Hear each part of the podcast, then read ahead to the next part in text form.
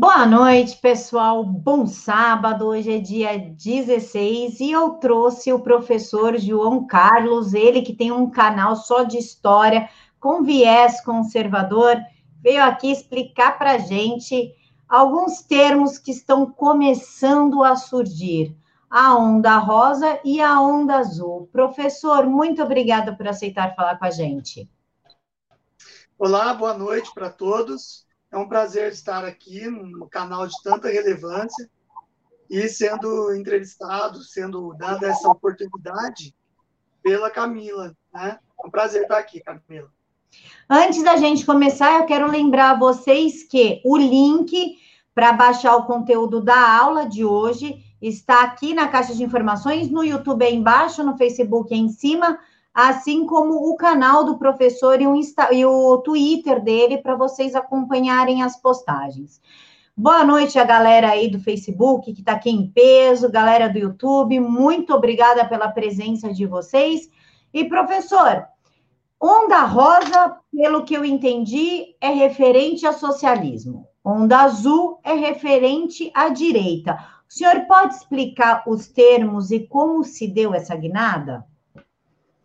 Claro, claro que explico. É o seguinte, é, você está correta. Onda rosa, ela vem é, como uma forma de demonstrar uma guinada à esquerda, que eu vou explicar a origem disso, e a onda azul, uma resposta que é uma guinada à direita, certo? Então, para a gente entender esse fenômeno político que aconteceu, a gente tem que buscar as raízes desses acontecimentos, né? É, e essas raízes tem, começam na segunda metade do século XX, no mundo pós-guerra. A Segunda Guerra Mundial foi transformadora para o mundo. A gente viu é, a polarização política de duas grandes superpotências, né? Uma representando o mundo livre, a ideologia e o modo de vida capitalista, e a outra é, uma ditadura ferrenha, representando aquele modo de vida controlado pelo Estado e debaixo de uma mão de ferro, onde as liberdades individuais não existiam ou muito pouco existiam e pertenciam ao Estado. Então é nesse contexto que a gente vê acontecer é, o surgimento de um alinhamento ideológico. Os países do mundo em todos os continentes, tinham que optar ou se alinhavam à URSS, que é a União das Repúblicas Socialistas Soviéticas, com a ideologia comunista, socialista comunista, ou se alinhavam à superpotência Estados Unidos da América com a liberdade de mercado e as liberdades individuais, né? Então, todos os países do mundo fizeram as suas escolhas. É lógico que o leste europeu não teve opção. Eles estavam foram é, dominados durante a guerra pela União das Repúblicas Socialistas Soviéticas e acabaram cooptando com o sistema comunista, né? Mas os demais países do mundo tiveram escolhas. O grande problema é que a América Latina ela teve que se alinhar, né? E existia uma tendência muito grande, até cultural da época, de se alinhar aos Estados Unidos. Contudo, a gente tem é, movimentos de esquerda, é, socialistas, comunistas, sendo implantados na América nesse período né, do pós-guerra. Veja a Revolução Cubana de 1959. Então, a gente tem aí no Brasil, pegando o nosso ambiente, né, o Brasil, a gente vê também uma luta entre liberais e é, os, os esquerdistas, né, a esquerda aqui no Brasil. Isso a gente reflete, muita gente tem uma ideia do pós-guerra, principalmente do Getúlio Vargas em 54, que ele era um democrata, que ele era o pai dos pobres e que ele concedeu direitos trabalhistas, que é uma ideia errônea. Ele cria toda uma estrutura estatal e não podemos esquecer que de 1937 a 45 ele era um ditador que perseguia suas oposições de forma cruel, certo? E quando ele vai combater na Europa o nazifascismo, que ele era simpatizante de Hitler e Mussolini, quando ele vai combater lá na Europa, é, na volta, que o Brasil volta vitorioso, com batalhas heróicas vencidas pelos nossos pracinhas, ele tem que desmobilizar a tropa no navio de volta. Por quê? A ideia era como que eles foram combater o nazifascismo lá se eles tinham um simpatizante ditador aqui no Brasil, né? Então, a gente já vê aí essa conotação de luta interna entre direita, esquerda, conservadorismo e progressismo, tá? Então, a partir da Segunda Guerra Mundial, isso aí se intensifica muito no mundo. Acontece que é, vários governos latino-americanos, inclusive no Brasil, tinham instituições muito frágeis ainda, muito dependentes é, do Estado. Né? O Estado regia tudo. E as instituições que deveriam ser independentes, deveriam agir de forma as leis do mercado, por exemplo, as empresas privadas e tudo mais, estavam tuteladas pelo Estado. Então, o Estado impunha regras que impediam o crescimento dessas empresas. Isso na América Latina inteira. Né?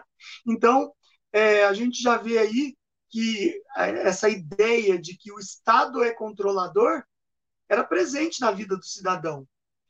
Muitos autores, até é, de, do século XIX e até antes disso, já falavam da figura do Estado que paira sobre o cidadão é uma figura invisível, a mão invisível do Estado.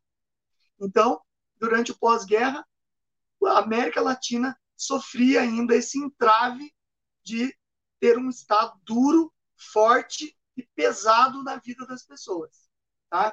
Enquanto que isso dificultava a iniciativa privada e os investimentos, principalmente. Acontece que, a partir da década de 60, 1960, as coisas tomam outro rumo. Depois da Revolução Cubana, a esquerda decide tomar poder, o poder dos países, chegar ao comando do país.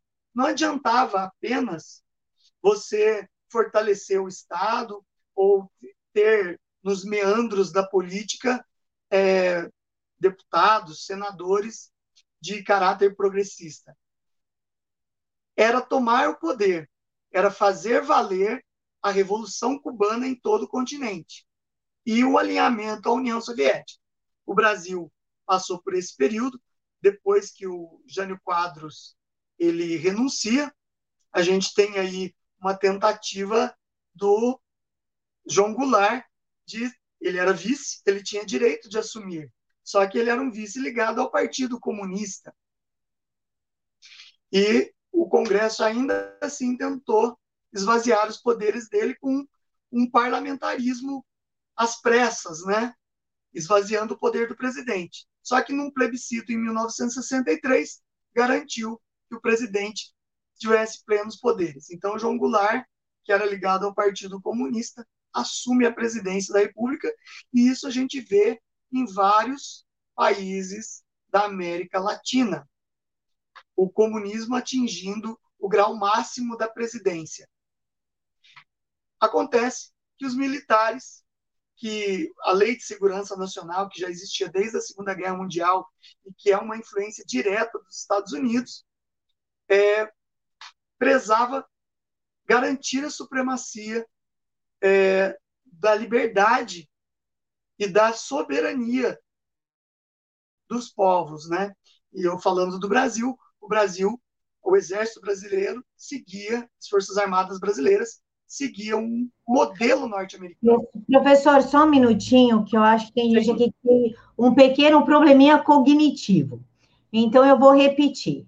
Professor João Carlos é um professor de história de direita que tem um canal de história no YouTube onde ele explica a história sem viés. Porque, por exemplo, comentários como tá no país errado, volta para a China. É o nível de entendimento. A gente está aqui discutindo história, querendo trazer um pouquinho de conhecimento sobre o que aconteceu na América Latina, e a pessoa não tem a paciência de ouvir, não é? De ouvir uma aula. Então, eu só queria fazer essa, esse esclarecimento. Pois não, professor? É, então, é, só pegando esse gancho, né? Não, aqui eu estou passando a referência que é tirada de livros de historiadores, né? E de pessoas ligadas à pesquisa, né? Eu não estou dando a minha opinião pessoal, é a análise dos fatos, né? Estou passando esses fatos. Acontece que é, os militares acabam, é, para impedir essa, essa tomada do poder pela esquerda comunista, eles acabam protegendo a nossa soberania e instituindo governos militares. Lembrando que o Congresso Nacional, o Senado e o Congresso Nacional, nas suas atas, é, um dia depois da, dos militares assumirem o poder, eles votaram a retirada de é, João Goulart da presidência. Então, houve um dispositivo é, legislativo que votou a retirada do João Goulart e aceitaram a junta militar que escolher, escolheram o novo é, mandatário do país. Tudo bem, a maior parte dos países da América Latina seguiram esse caminho de proteger a sua soberania e a tradição do seu povo, impedindo que o comunismo tomasse o poder. Porém, a coisa tinha um requinte maior que isso, né?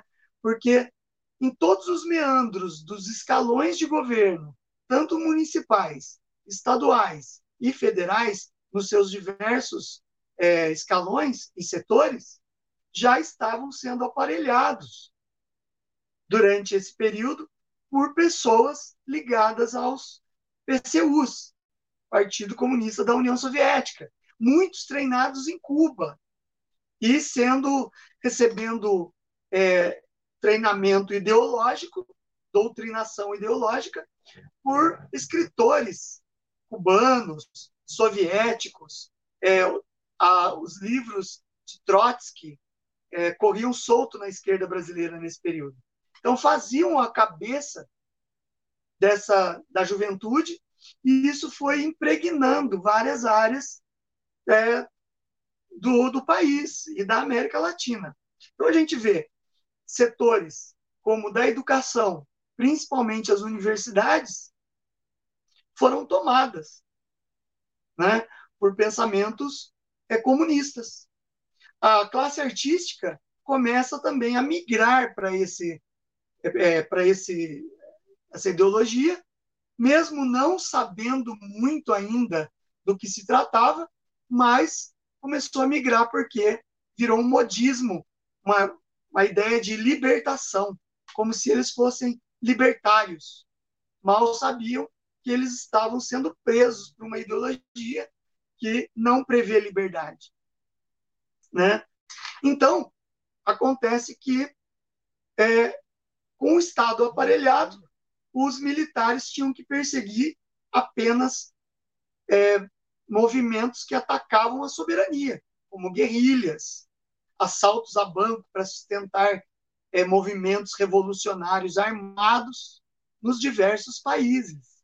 Né? No Brasil, nós tivemos vários né, movimentos revolucionários armados que assaltavam bancos para sustentar a guerrilha comunista no Brasil. Né? A ideia de que tudo tinha que ser de todos, não respeitando o princípio da propriedade privada, por exemplo. Bom, por volta de 1980, na década de 70 e 1980, a gente começa a ver um declínio dos governos militares, porque era uma outra época, a cultura mundial tinha mudado.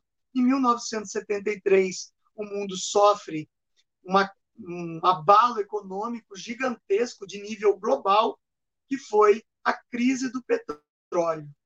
A crise do petróleo, lembrando, lembrando sempre que na década de 70 a matriz energética do mundo era toda baseada no petróleo.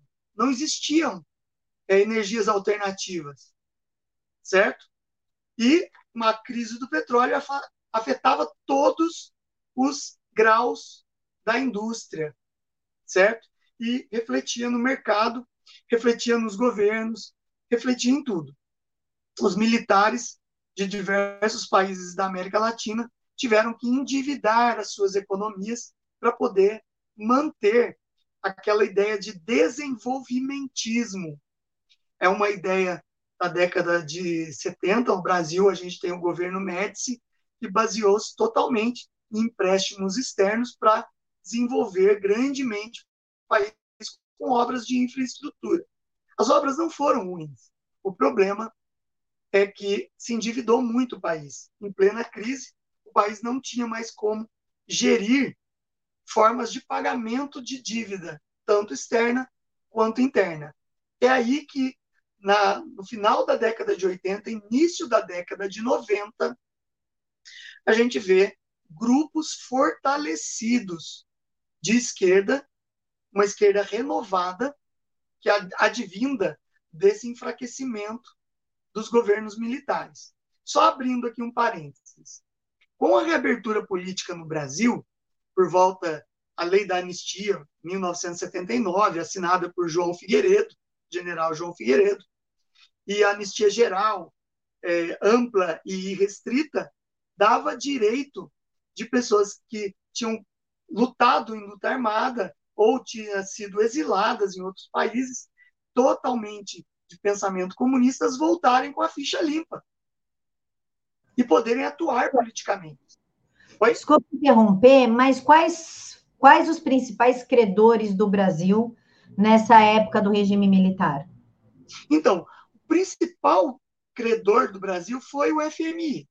O FMI ele era, era a fonte de empréstimos de todos os países latino-americanos. Os governos militares brasileiros faziam empréstimos sucessivos ao FMI. Não era uma coisa nova. Desde a época da construção de Brasília, no governo de JK, os empréstimos já vinham do FMI. É lógico que mais tarde vai surgir o Banco Mundial, vai surgir o BID, Banco Interamericano de Desenvolvimento, e várias instituições privadas associadas. Mas na década de 80, 70 e 80, o FMI ainda era a maior fonte de empréstimos, certo? Bom, em 1982 é um, um ano chave para a gente entender a esquerda brasileira. É fundado o primeiro partido de proletariado brasileiro, que é o PT. Nós já tínhamos o PCdoB, que tinha sido extinto e perseguido durante é, a ditadura militar pelos seus, pela sua defesa do comunismo. Ele volta, a partir da reabertura política, ele volta com o nome de PCB e PCdoB. E nós temos o PT sendo formado aí. Lembrando que antes era MDB e Arena só. O NB, MDB concentrava todas as esquerdas unidas. Muita gente fala, foi uma estratégia militar você dissolver em vários partidos, porque daí confunde o eleitorado. Existia essa estratégia, mas de uma certa forma libertou os, os, os principais partidos esquerdistas para que eles pudessem defender políticas e fazer com que essas agendas comunistas alcançassem maior número de pessoas e adeptos. Quem não era adepto do PCdoB pegava uma sigla esquerdista com a mesma agenda mais moderada, certo? Bom, o PT então é fundado em 1982. A gente tem aí o Luiz Inácio Lula da Silva, que hoje é condenado pela justiça por corrupção em três instâncias do judiciário mas naquela época ele despontava como um líder sindical que tinha comandado greves na região do ABC. E daí ele funda o PT ele não era um intelectual, a maior parte dos intelectuais vinham do, da USP e do é, financiados pelo Partido Comunista Cubano e pelo Partido Comunista Soviético, certo? Então a gente tem uma série de intelectuais por trás do, da fundação do PT. Em 1990, depois que acaba o regime, em 1985 acaba os governos militares, o Tancredo Neves é eleito, ele não toma posse porque ele é internado é, dias antes da posse e o José Sarney acaba assumindo a presidência, lembrando que o José Sarney foi uma saída mais moderada para não passar é, para as eleições diretas imediatamente. Nós temos aí daí os anos 90. Os anos 90 começa a onda rosa. Por quê? A gente tem em 1990 um ano chave também, que é a fundação do Foro de São Paulo. Professor, é, então o Lacerda não deixou legado político partidário para contrapor a esquerda? Então, o Carlos Lacerda, que era um ícone da direita conservadora no Brasil, ele faleceu, faleceu durante os governos militares. O problema é que ele se colocou em muitos discursos contra os governos militares.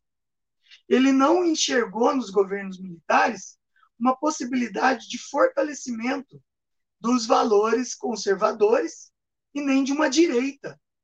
Então, ele foi um crítico também dos governos militares. Ele se associou, por exemplo, à ala mais moderada da direita, que era a ala do J, que nem era direita, né? Era centro, na verdade, que era o JK. E ele se aliou ao JK nesse período para criticar aos governos militares. Então, o Lacerda ele falece durante os governos militares e JK também num acidente de na Via Dutra e acaba não deixando o legado. A UDN, que sempre foi oposição conservadora aos progressistas, acaba sendo esquecida nesse período dos governos, do meados dos governos militares até a década de 80. Ela praticamente foi esquecida. Os mais velhos lembram e uma geração nova que estava surgindo aí nem lembrava mais o que era o DN e nem mesmo o conservadorismo. Na década de 90, é fundado o Foro de São Paulo, é, comandado pelo Fidel Castro e pelo Lula. O Foro de São Paulo é uma entidade supranacional, de caráter socialista e que tem como claro objetivo tomar o poder político em todos os países da América, implantando uma agenda de reformas políticas com viés comunista. Certo? E eles são apoiados por grupos como ONGs, todas as espécies de ONGs, e grupos narco-guerrilheiros da América Latina. Certo? Então, o Foro de São Paulo é emblemático, porque desde a década de 90, o professor Olavo de Carvalho foi a primeira voz a anunciar em alto e bom som que existia um projeto político implantado e sendo desenvolvido pelo Foro de São Paulo para chegada no poder das esquerdas. E isso vai se consolidar no final dos anos 90. A onda rosa, ela ganha força a partir de 1997, quando na Venezuela é eleito o coronel do exército Hugo Chávez, tá? Hugo Chávez, ele assume o poder na Venezuela e daí a Venezuela não conhece mais o que é liberdade. Ele implanta a chamada Revolução Bolivariana e faz do país um projeto socialista incentivado pelo Foro de São Paulo, por Cuba e pelas, pelos países socialistas do mundo, certo? E daí, nessa nessa febre, nessa onda, nessa maré rosa, vão surgindo novos países com o viés esquerdista. É, a onda rosa, ela também se caracteriza porque eles optaram em chegar ao poder não por guerrilha e nem mesmo por é, tomada de poder a feições diretas e democráticas. Como se explica isso? Os sociólogos, os historiadores, cientistas sociais e políticos têm estudado a fundo é, esse fenômeno. Como que as esquerdas conseguiram, de uma forma ampla, chegar ao poder da maior parte dos países latino-americanos de forma democrática. Tudo isso foi construído durante a década de 90 com um projeto, né? Então, esse projeto foi sendo gestado com todo o aparelhamento dos estados que já existia dentro da educação, dentro da mídia. Ideias eram lançadas. A gente não pode esquecer que o marxismo ele estava numa, numa era gramscista. Ou seja, que ideias eram implantadas e você nem percebia que você estava seguindo ideias comunistas, certo? Então, a, a semente já havia sido plantada.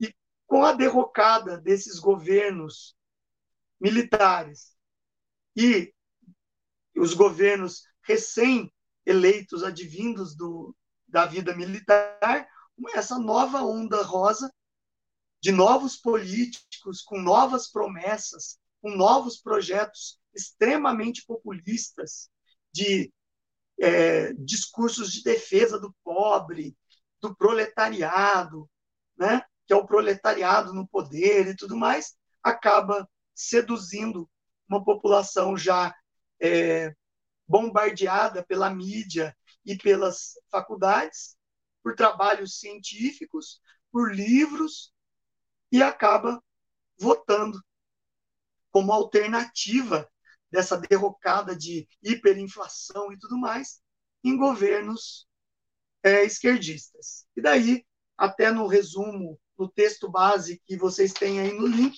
você vai ver uma série de governos é, sendo eleitos na América do Sul de caráter esquerdista socialista. Brasil, Lula, né? sem dizer o FHC.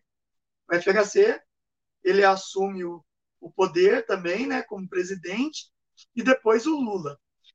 A gente tem o Kirchner, que vai dar uma era Kirchner lá, ele e a mulher, né, durante décadas, e o Evo Morales, Hugo Chávez, que estava lá na Venezuela, e Mojica, no Uruguai, no Chile, a Bachelet, e depois outros, no Equador, em Honduras, na Guatemala, em El Salvador, vários líderes esquerdistas são eleitos pelo voto.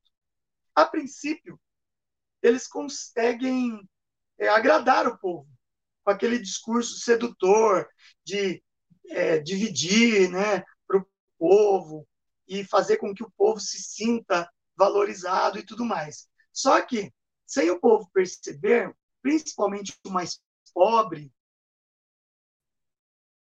cai nesse discurso, é, a gente vê um assistencialismo, né?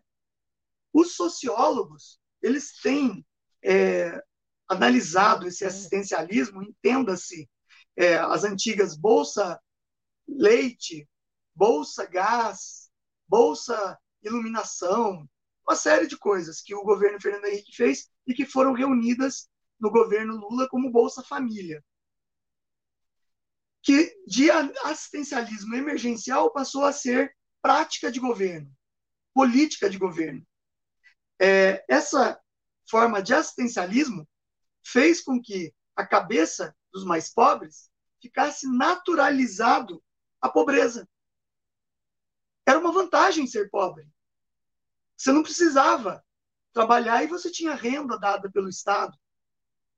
Né? Então, isso aí os sociólogos caracterizam como uma naturalização da pobreza. É natural ser pobre. Não é ruim ser pobre. O problema é que foi usado como um cabresto eleitoral, né? a compra de votos, e não tinha caráter emergencial. Era caráter indefinido. Uma forma de se perpetuar no poder é, governantes que instituíam esse, esse tipo de programa. É necessário em países pobres?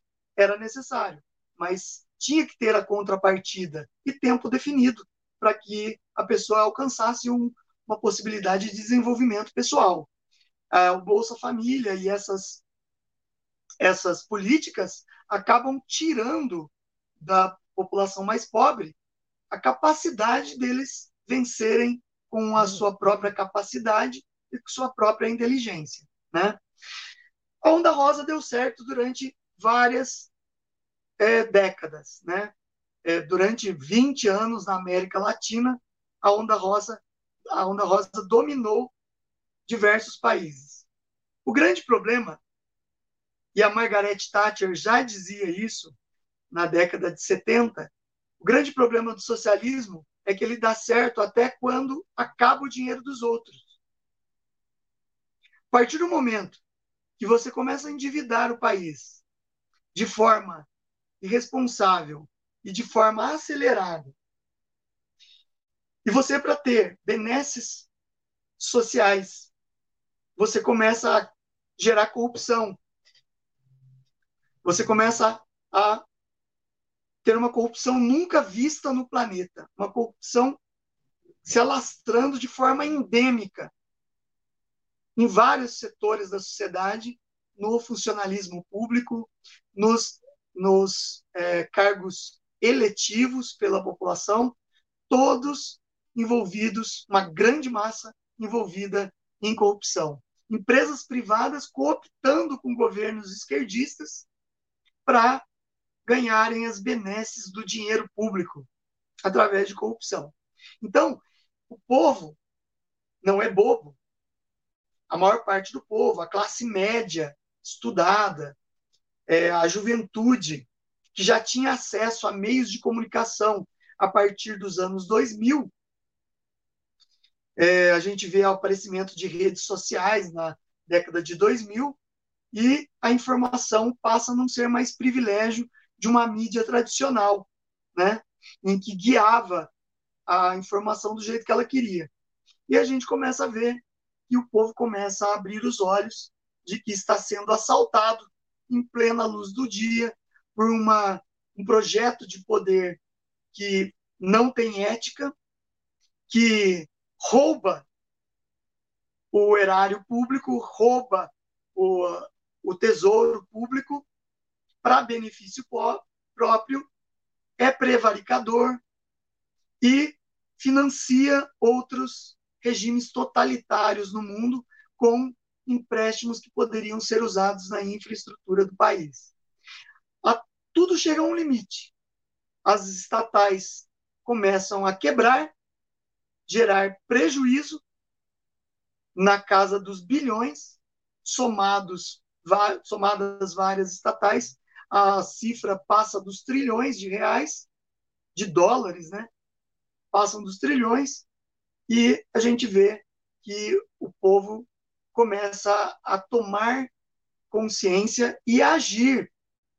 A gente vê, a partir do governo, por exemplo, da Dilma Rousseff aqui no Brasil, a situação foge do controle, é, ela já não tinha mais é, controle, não tinha mais ligação é, política, não tinha mais força política.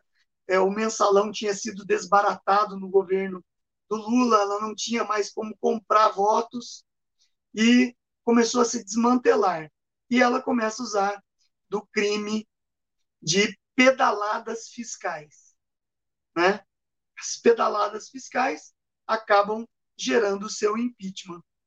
E no mundo inteiro, é, isso foi comentado e isso realmente não podia ser aceito por governos sérios, né? Então, o Brasil ele dá uma lição para o mundo de como é, é inaceitável a presidência da República estar é, envolvida em corrupção, apoiando governos ditatoriais corruptos e prejudicando toda uma nação por um projeto de poder falido.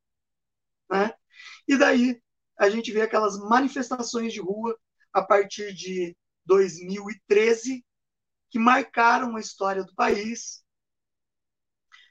Milhares, milhões de pessoas nas ruas exigindo o impeachment da presidenta que envergonhava o Brasil no mundo e fazia do Brasil o, é, a, o seu quintal né, de, de trapalhadas, que não pode ser esquecida pela história.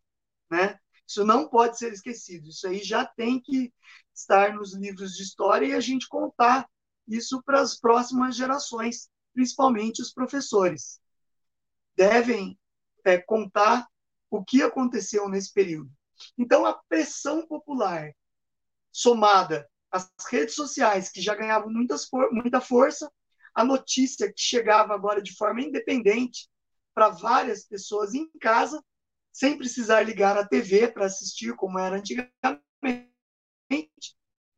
fazem com que essa presidente ela seja impeachmentada. Caindo essa presidente, a gente tem aí um período é, que o vice-presidente, que é de um, uma centro-esquerda, né? é do centrão, centro-esquerda, e a gente vê que a onda rosa ela começa a perder a sua força. Ah, o impeachment da Dilma ele começa a mostrar que, o, que a derrocada da onda rosa. Por quê? Em diversos países da América Latina estava passando pelo mesmo processo de enfraquecimento desses governos estavam ligados à corrupção, a favorecimentos particulares com dinheiro público e do mesmo jeito que a internet e os canais independentes de informação começaram a agir no Brasil, também agiram nesses outros países da América Latina. E daí a gente tem vindo à tona a onda azul, ou maré azul, também chamada de guinada à direita. O pensamento conservador começa a sair dos escombros esquerdistas, é que teve escondido, né, é, durante esse período e começa a brotar de forma muito eloquente, muito forte. Lembrando que o Lula, no final do, do governo dele, durante o governo da Dilma, ele chegou a dar entrevista falando que as pessoas tinham, não sabiam o que era direita mais, já tinham esquecido que era isso, por causa da hegemonia esquerdista, e falava os poucos direitistas que tem são direitistas envergonhados, têm vergonha de falar que são de direita porque vão ser massacrados por causa da hegemonia esquerdista.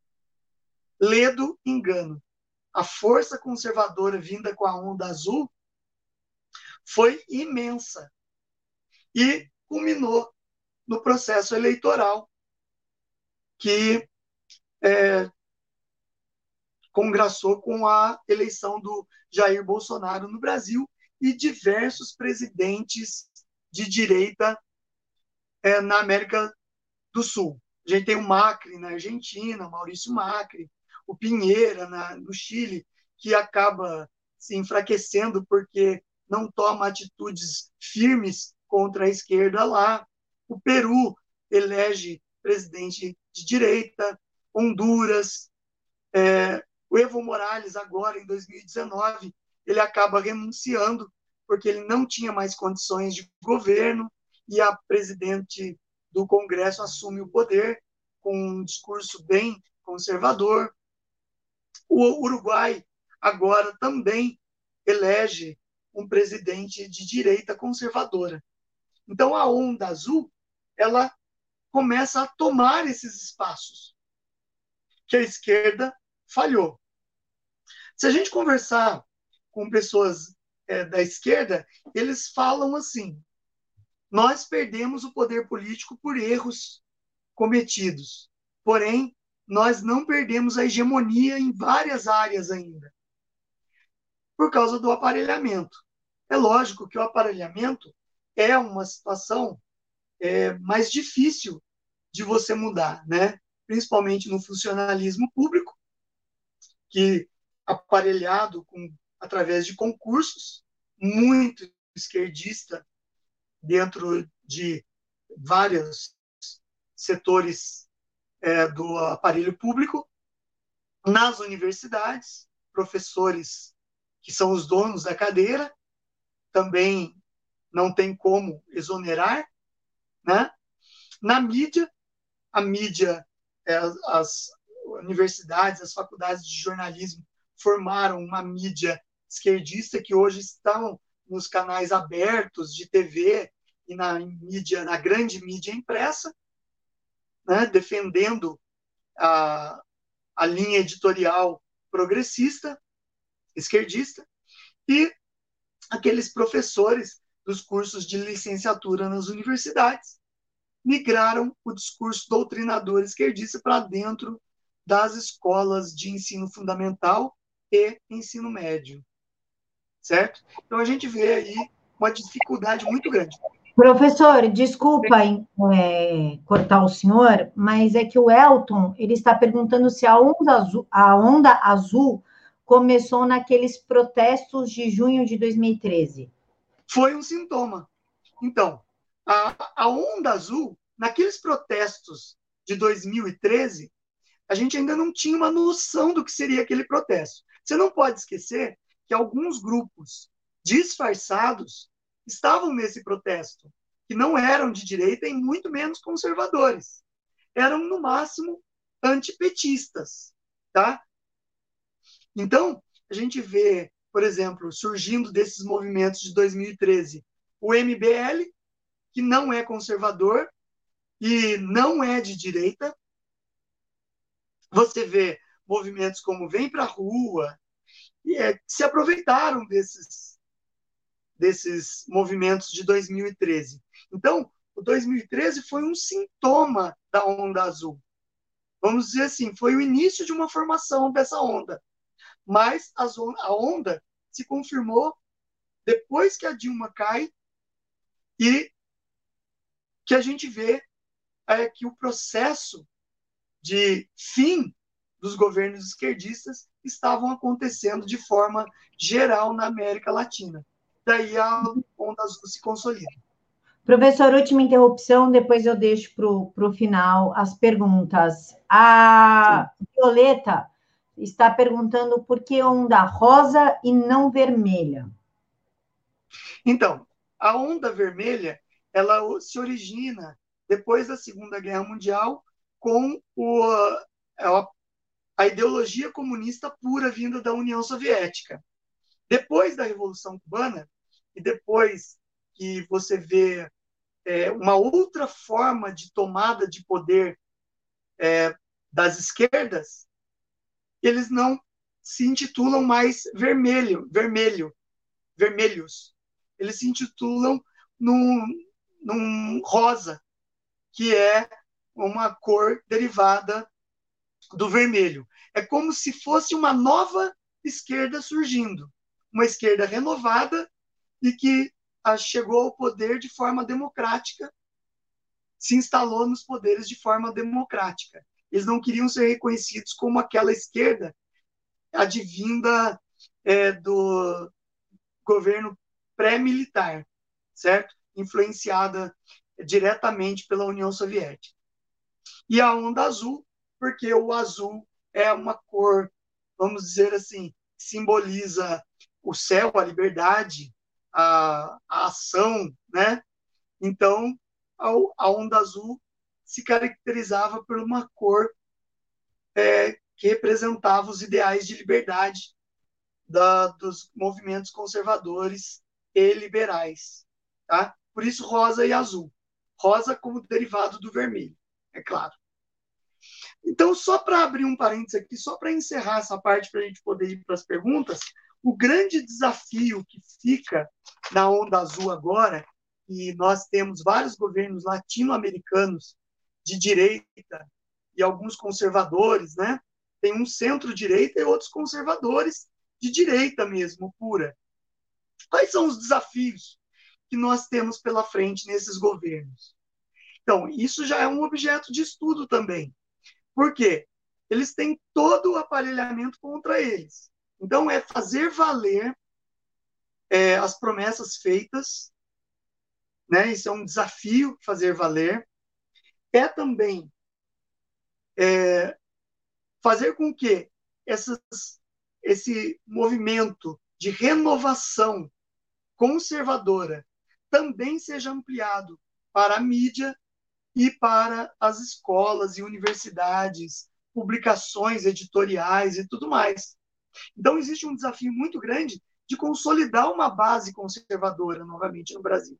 Muito tem se discutido que muita gente é, sempre se achou de direita, mas não tem o conhecimento filosófico, teórico-filosófico de direita. O próprio professor Olavo de Carvalho, ele fala isso. No Brasil, é, não existe uma direita madura, uma direita bem formada no Brasil. Então, esse é um desafio da onda azul.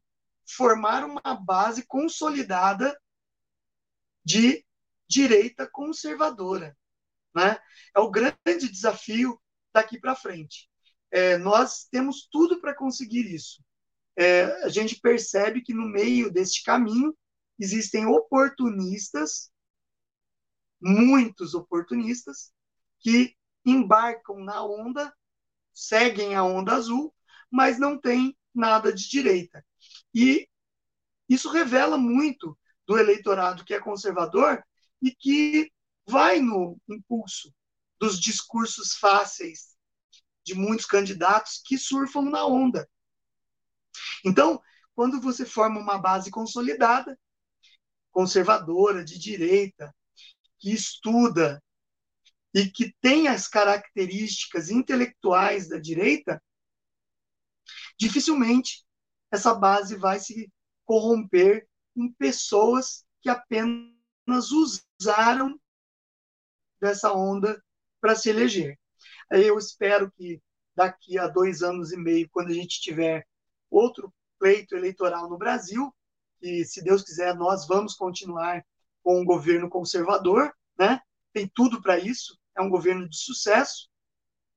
A gente tenha uma base consolidada que saiba estudar os seus candidatos e ver muito bem as falas e o que eles defendiam nos dias de hoje, né? Para que não caiam nesses surfistas oportunistas e aproveitadores da boa fé do povo conservador. Lembrando que a maior parte do povo brasileiro, em pesquisas diversas feitas nos anos 2000 e nos anos 2010, de 2010 para cá, é, se diz totalmente conservador. Né? A gente tem uma grande maioria conservadora no Brasil. Muita gente, depois que conhece os ideais conservadores, falava: Nossa, eu nem sabia, mas eu sou conservador. Né?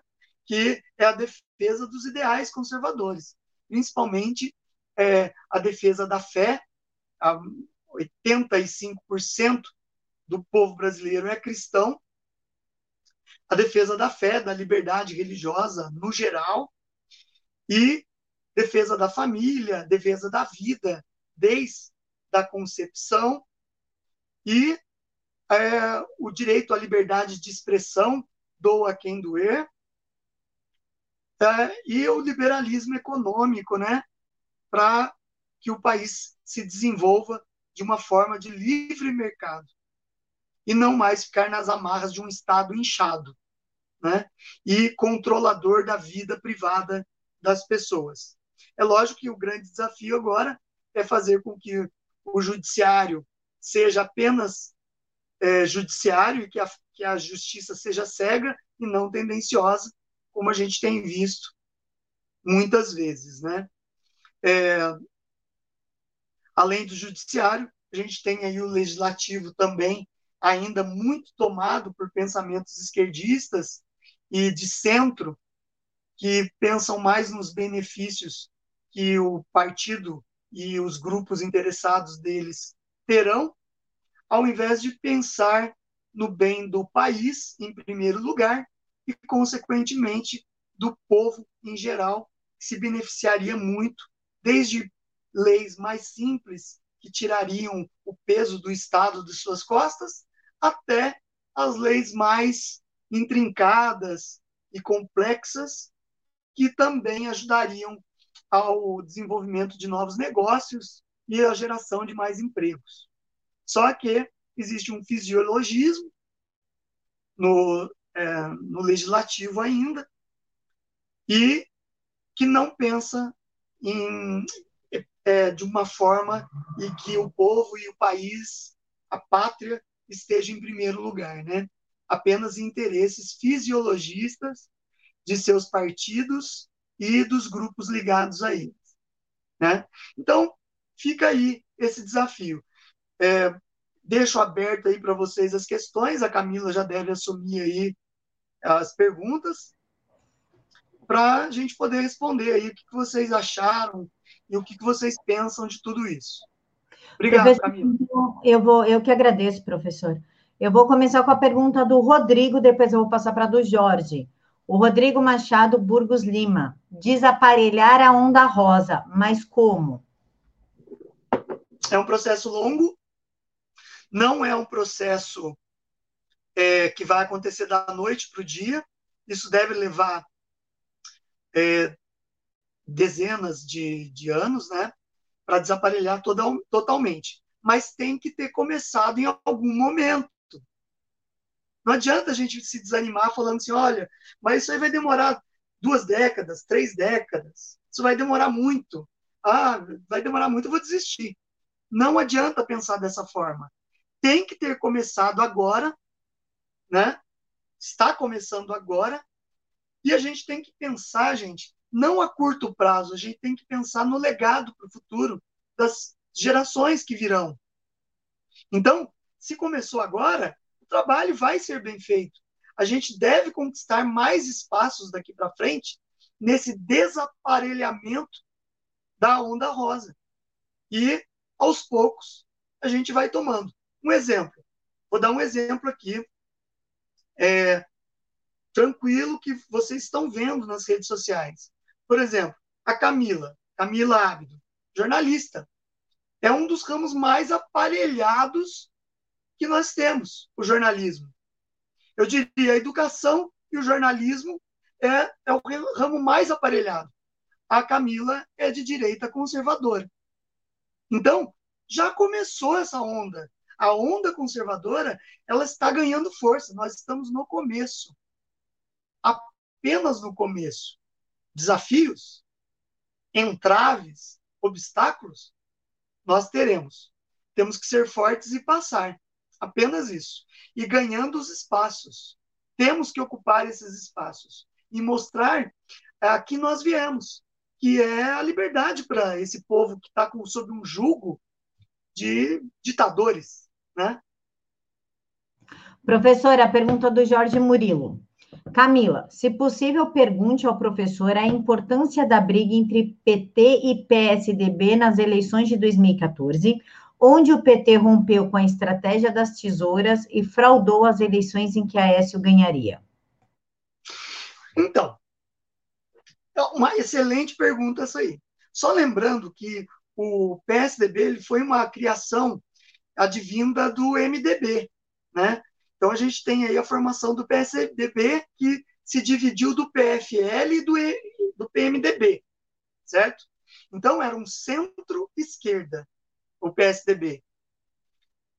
Porém, a gente sabe que foi um projeto do Teatro das Tesouras, né? Que ele fazia a, o contraponto ideológico disfarçado do PT. Em 2014, quando houve aquela fraude, que é, foi à luz do dia, que se fechou a contagem de votos durante duas horas e, de repente, saiu vencedor a Dilma Rousseff e o Aécio Neves não conseguiu se eleger. Ali é porque o PT não tinha com, completado o seu ciclo ainda.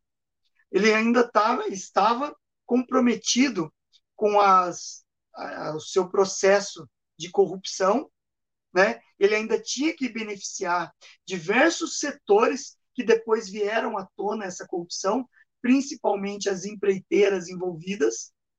Ele não tinha nenhuma segurança que o lado B deles, que seria o PSDB, continuaria na mesma pegada, né? Provavelmente eles formariam a sua própria, é, seu próprio conluio, não continuando com o mesmo. Então, a gente tinha que, é, a gente tem que observar que o PT ele precisava manter esses compromissos assumidos, até por uma forma de escondê-los também, né? Para não vir à tona antes da hora, porque vir, à tona viria, mas eles precisavam esconder. Só que a escolha do condenado, do Lula condenado, ele, ele não soube escolher. Por uma vaidade dele de ninguém fazer sombra a ele, ele escolheu o pior nome possível, dentre vários ruins, ele escolheu uma pessoa que não tinha a menor condição de ser presidente, certo? E ela não soube segurar o rojão dado a ela. Mas que houve a corrupção, houve, e houve um rompimento temporário do Teatro das Tesouras, mas que logo se reafirmou e se juntaram novamente, como a gente pode ver agora. Professor, é que eu estou fotografando as perguntas para não me perder. É, eu estava fotografando, subiu aqui, não deu tempo de anotar o nome do menino. Ele está perguntando sobre a ditadura do Covid. Como é que o senhor vê essa ditadura? Se os estados estão promovendo uma amostra grátis de socialismo para gente, como é que, qual que é a visão do senhor frente a isso? Existem muitos discursos, né, que a gente está observando por aí. Os discursos tanto da esquerda, quanto da direita, quanto do centro. Eu penso assim, na, esse vírus é inegável, foi produzido na China, existem grandes indícios de que ele tenha sido fabricado em laboratório, existem investigações sérias com relação a isso. Mas ele caiu como uma luva, talvez um projeto já planejado em nível mundial. No Brasil, ele veio no momento certo, porque um governo conservador de austeridade econômica com o dinheiro público, na qual fechou a torneira, na qual escorria dinheiro público para tudo quanto é lado, e esse governo fecha a torneira e para de alimentar grupos como era no passado, inclusive é, cobrando a dívida interna dos estados, né, para fazer com que o Brasil tenha uma economia saudável, a gente vê essa austeridade. Né? E, de repente, o Covid é abraçado e recebido de mãos dadas pela esquerda e pelo centro. Né? Por que será? Veio de encontro aos interesses. É por isso que existe uma tendência de se pensar que é um projeto global, globalista, talvez. Mas, no caso particular do Brasil, os governadores, eles viram a oportunidade de criar regimes de exceção com o apoio do Supremo Tribunal Federal, com o apoio do Legislativo Federal e dos, e dos legislativos estaduais, de é, criar um regime de exceção. É, eu não vou nem dizer socialista, mas de corrupção à luz do dia. De quando eles decretam estado de emergência, abre um precedente nas contas. Você não precisa cumprir com o regime fiscal, né? Com a lei de responsabilidade fiscal. E isso dá margem de você comprar de tudo com a desculpa de ser compras para o Covid, de combate ao Covid, de forma desenfreada, sem fazer licitação. E daí agora a gente está vendo vir à tona aí com ações da Polícia Federal no Rio de Janeiro e em diversos lugares, é, o mau uso do dinheiro público para superfaturamento e tudo mais. Agora, o superfaturamento, que é a compra de equipamentos e de empresas duvidosas, e esse dinheiro do superfaturamento é muito claro que é, vai ser usado para campanha eleitoral. Alguém aqui, durante esse período de Covid, está ouvindo falar que esse ano é eleitoral? Que esse ano nós temos eleição em outubro? E eles estão falando alguma coisa que vão postergar essa eleição ou vão cancelá-la? Alguém está ouvindo falar? Não. Eles estão fazendo caixa para essa eleição, porque o dinheiro do fundão, para eles, não basta. Né?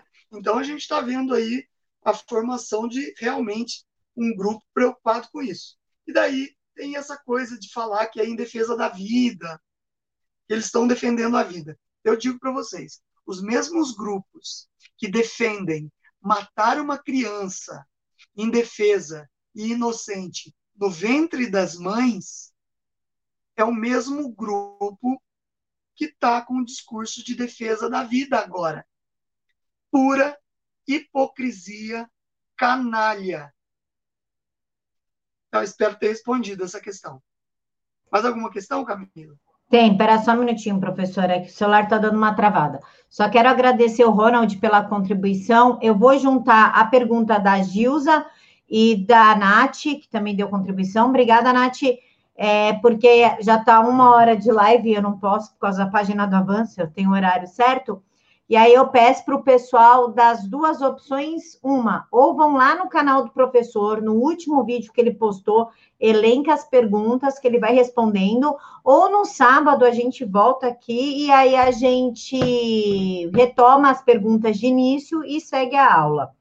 Então, a Nath pergunta o seguinte: professor, caso o Aécio tivesse ganhar, ganhado, crê que o Brasil estaria pior? E a Gilza, eu gostaria de saber Tá vendo? Meu celular está travando.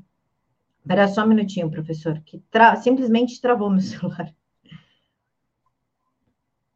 Só um minutinho, professor, por favor. Sim, fique à vontade. Ah, abriu. Pronto. Eu gostaria de saber se o professor acha que a esquerda está desmantelada e enfraquecida com a onda bolsonarista. Nós vamos vencer. Bom, vamos lá. Então, a primeira questão sobre o Aécio, eu acredito que é farinha do mesmo saco. Eles, os petistas, se ofendiam quando a gente falava que eles eram parecidos com o PSDB. Eu vou dizer que eles não são parecidos, eles são a mesma coisa. Né? PSDB e PT são a mesma coisa com nomenclaturas diferentes. E a gente sabe que o PSDB é tão corrupto quanto o PT.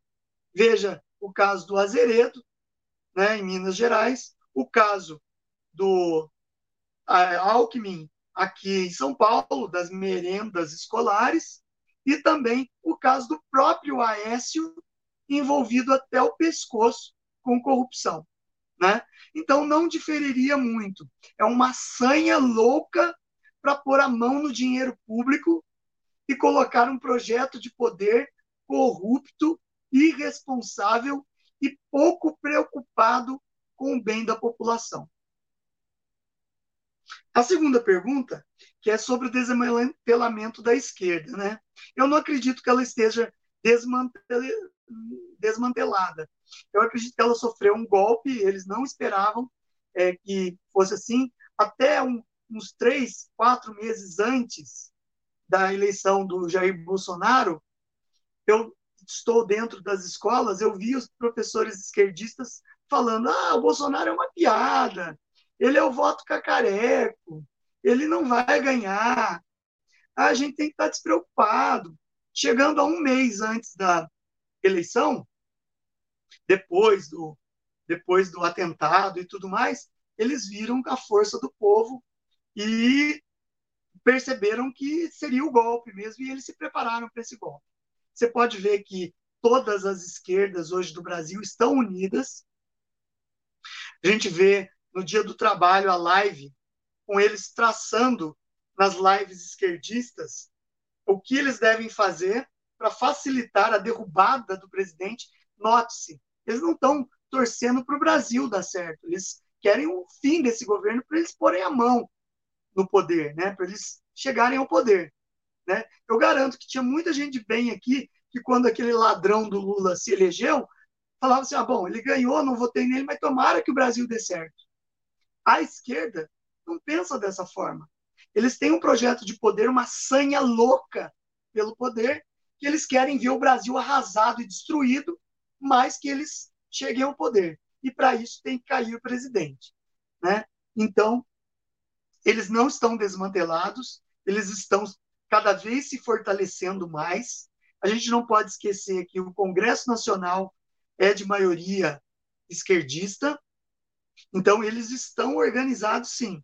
É que nós temos um presidente que não tem nenhum traço de corrupção, nada de corrupção, uma vida limpa, tentam acusar os filhos e tudo mais, não existe nenhuma investigação.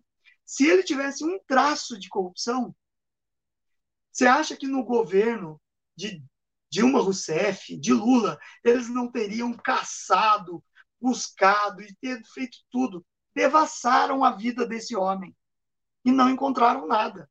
Essa é a grande revolta da esquerda.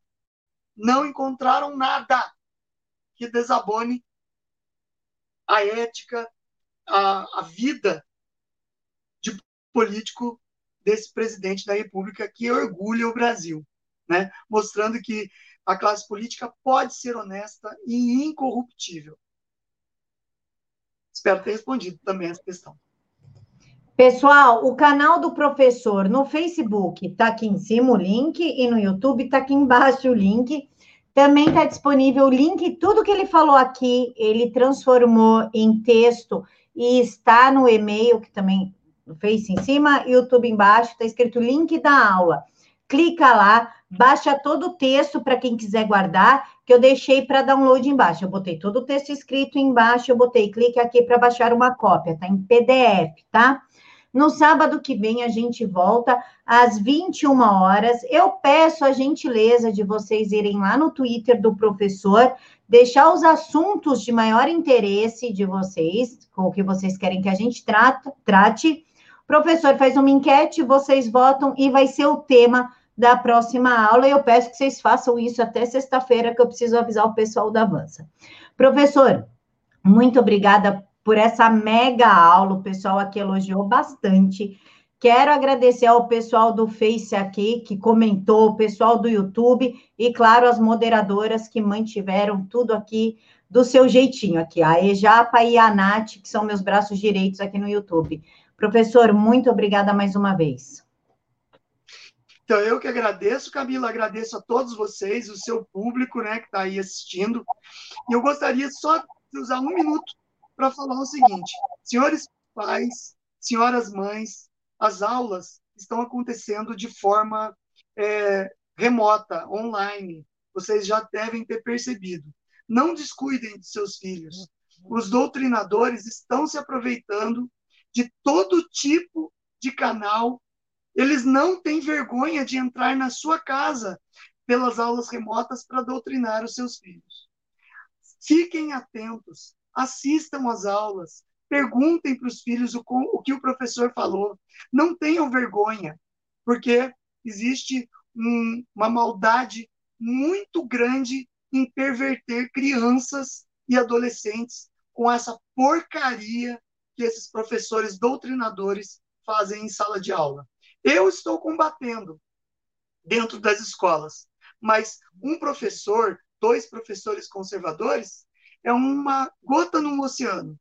Nós contamos com as famílias conservadoras que têm seus filhos na escola.